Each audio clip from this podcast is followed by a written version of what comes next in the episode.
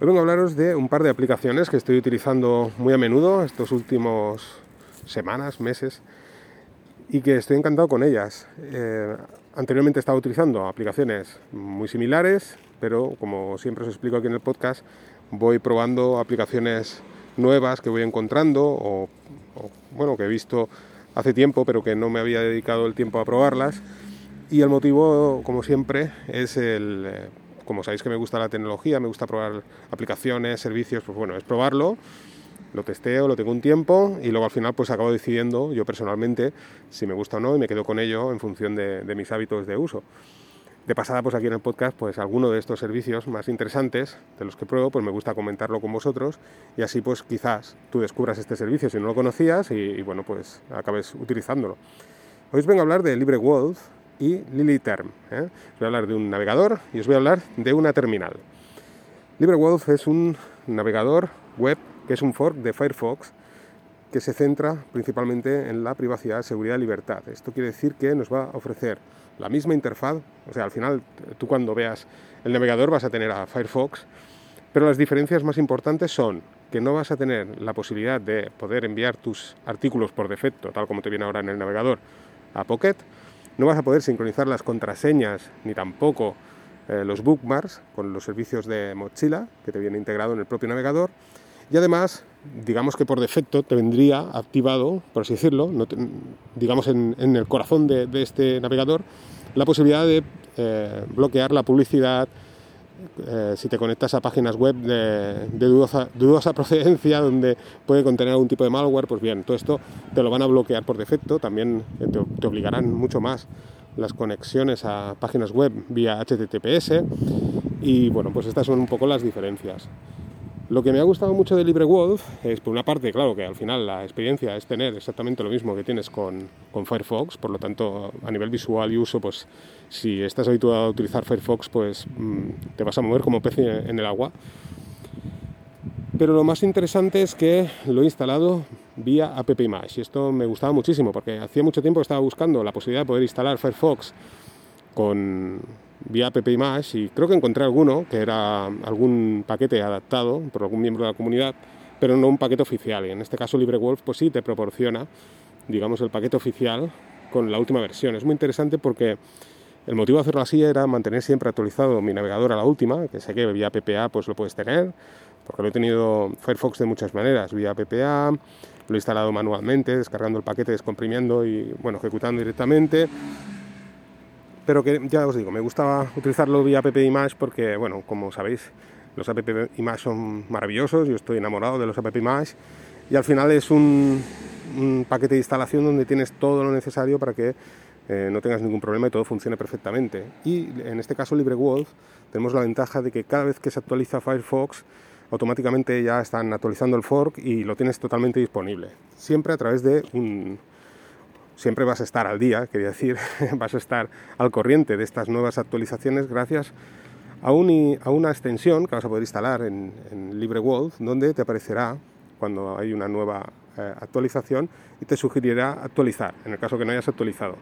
Bueno, pues descargas el app Image, le das permisos de ejecución y ya tienes LibreWolf sin problemas corriendo en tu máquina, o sea que es fantástico. Eh, los buscadores por defecto pues no van a ser Google, como puedes imaginar, pues bloquean todo lo que son servicios de Google, así que necesitas de utilizar algún otro tipo de buscador que ya vienen por, defecto, puedes seleccionar algunos, como pueden ser desde Google o Search, eh, Brave como buscadores, y hay alguno más, ahora no recuerdo, hay unos, unos 10 buscadores, y puedes elegir el que quieras. De todas maneras, pues siempre puedes, no lo he probado, pero imagino puedes añadir Google también, ¿eh? si, si así lo desearas. Pero bueno, como veis ya, pues como ha centrado más a la privacidad y demás, pues ya te sugieren buscadores que no sean tan intrusivos como pueden ser el de Google el de Microsoft.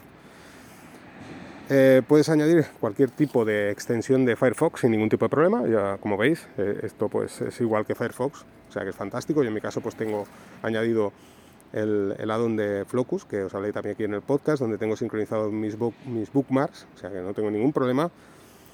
Y bueno, eh, yo os digo, se centra mucho también en el tema de, la privacidad y también de la publicidad, porque al final pues vas a tener una, navegación limpia, a, diferencia de Firefox, que también puedes instalar algún tipo de add-on que te bloquee la publicidad, pero en este caso por defecto te va a permitir el, filtrar totalmente la publicidad, incluso, y esto es una maravilla, y yo sé que muchos de vosotros lo vais a instalar después de lo que os voy a decir ahora, permite también bloquear la publicidad de YouTube, ¿eh? y esto es fantástico. ¿eh? Te permite, pues, pues si, pones tu cuenta, por ejemplo, de YouTube, pues tener la experiencia de utilizar YouTube, pero sin publicidad. Y no hablo de la publicidad del banner, el banner este que aparece en la parte inferior, o no, no, hablo incluso de los anuncios que te aparecen al inicio de cada vídeo, o entre medio del vídeo cuando, cuando estás viendo un vídeo de YouTube. O sea que es fantástico. ¿eh? En este, desde este punto de vista es maravilloso LibreWolf.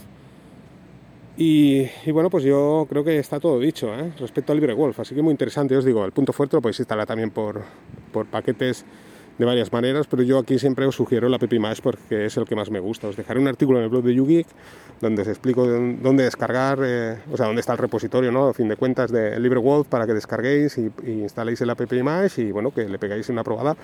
Yo ya, os digo, si utilizas Firefox, yo creo que te va a costar muy poco pasarte a LibreWolf porque mm, vas a tener una, una, experiencia más positiva, a no ser que seas totalmente dependiente de los servidores de Mozilla a la hora de sincronizar eh, lo que son pues, contraseñas, bookmarks y demás. Así que, bueno, creo que vale mucho la pena.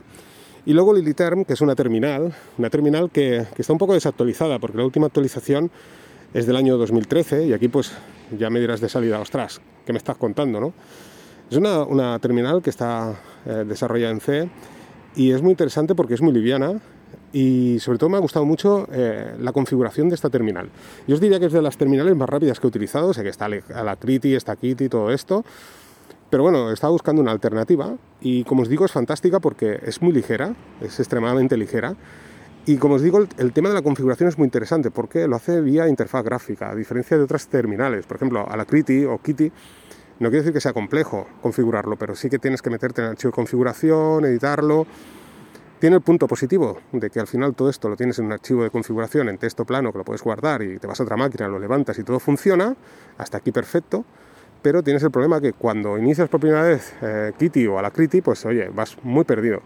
En cambio, Liliterm tiene exactamente lo mismo, tiene un archivo de configuración, de hecho te permite arrancar la terminal con diferentes archivos de configuración y esto también es fantástico, es una de las virtudes que tiene Liliterm. Y, y además te permite el poder configurarlo vía interfaz gráfica. ¿Y cómo se hace esto? Pues muy sencillo, abres la terminal, le das al botón derecho del ratón y te van a aparecer todas las opciones, desde todos los atajos de teclado que puedes, o sea, que te vienen por defecto y tú puedes personalizar, eh, colores de terminal, eh, bueno, puedes hacer todo. Luego también incluye la posibilidad de tener pestañas, que esto es una de las características que me gustan mucho. ¿eh? Abres una terminal, pues bien, puedes, puedes abrir multitud de pestañas, renombrarlas, o sea que está muy muy bien. Y todo esto al final, como os digo, una vez lo tengas hecho, tú lo pones a tu gusto, le das a guardar y te, indica mediante tu explorador de archivos en qué archivo quieres guardar esta configuración. Y una vez guardada, pues ya está, ya tienes el archivo de configuración configurado. De manera que esto si lo importas a otra máquina, lo levantas, te aparecerá exactamente igual la terminal.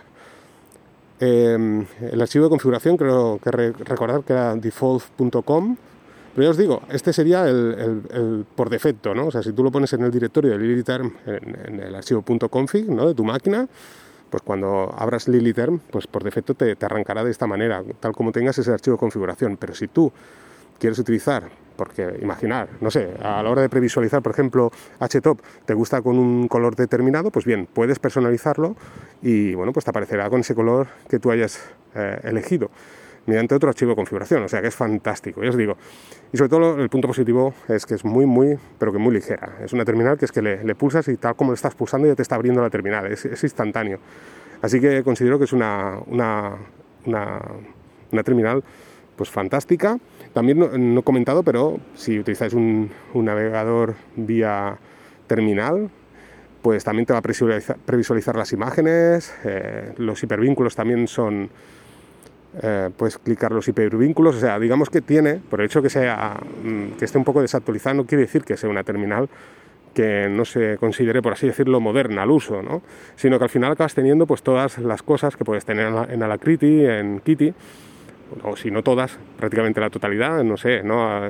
tú realmente para qué utilizas la terminal, pero yo os digo, para mi uso personal, yo la verdad es que estoy encantado y lo mejor de todo es la instalación, ¿no? Al final no tienes que complicarte la vida como a la Kitty o Kitty, que tienes que siempre, eh, o estás actualizando la última, tienes que buscar el paquete, no, aquí lo tienes en los propios repositorios de cualquier distro, o sea, tan sencillo como un sudo apt install Liliterm y lo tienes. Y siempre vas a estar a la última porque ya os digo que la última versión es del 2013, o sea que no le tienes que dar muchas vueltas al tema. Así que bueno, espero que os haya gustado estas dos aplicaciones. Os, hablaré un poco más a menudo también de todas estas aplicaciones que voy utilizando para que sepáis un poco lo que voy utilizando y también os quiero hablar de mis app más favoritos porque es una de las cosas que os digo, que me, gustan mucho y que, bueno, tengo ahí un buen directorio lleno ya de, de App Así que, bueno, aquí voy a dejar el podcast. Venga, un saludo a todos y nos vamos escuchando.